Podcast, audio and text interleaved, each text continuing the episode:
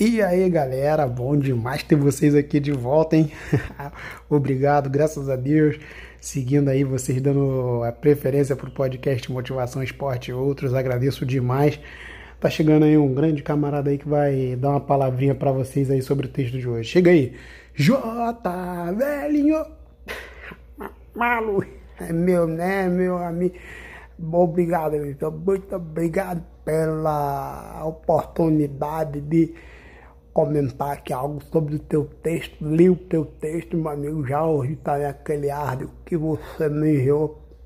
Muito legal, muito legal, muito legal um texto que fala sobre um amor do passado, né? Um amor é, que você desencontrou, que você guardou ele lá no fundo do peito, mas na verdade é pensamento mesmo é esquecer esse amor, né, Luiz?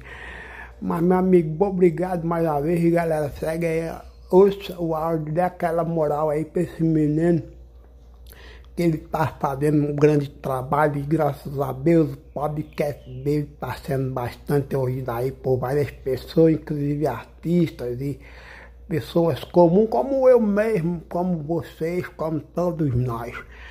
Tá certo? Grande abraço, Luiz. Tá contigo, meu irmão. Ficar contigo aí, dá sequência aí no áudio.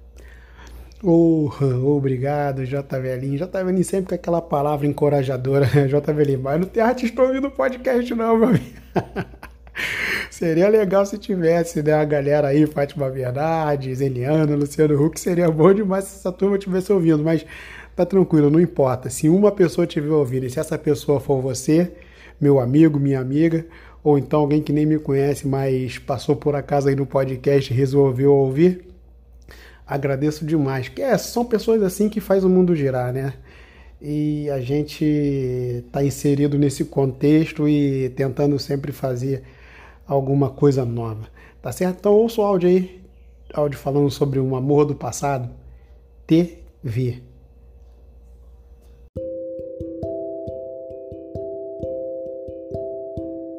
TV. Ontem te vi depois de algum tempo Vi de longe, fiquei sem jeito de te falar. Fiquei com medo de relembrar as coisas do passado que ainda estão aqui guardadas em algum lugar onde ninguém consegue chegar. Nem mesmo eu, nem mesmo você. Guardei o nosso melhor lá e joguei a chave fora. Na verdade, ela se quebrou no momento em que você me abandonou, sem nem me dar direito de resposta. E assim me virou as costas, sem saber o que poderia ser, mudando uma história que ainda não estava escrita na nossa memória e nem no coração. Tinha tantos planos, tinha tantos sentimentos que nem sabia mais separar o que era eu e o que era você. E assim acabei me perdendo no lugar onde mais conhecia, onde ou pensava que conhecia. E hoje você já não consegue mais entrar lá, porque o seu trono está ocupado. Mas quando te vi, achei melhor não chegar perto, porque algumas coisas não mudam nunca. E até hoje, não sei se você tem a chave reserva.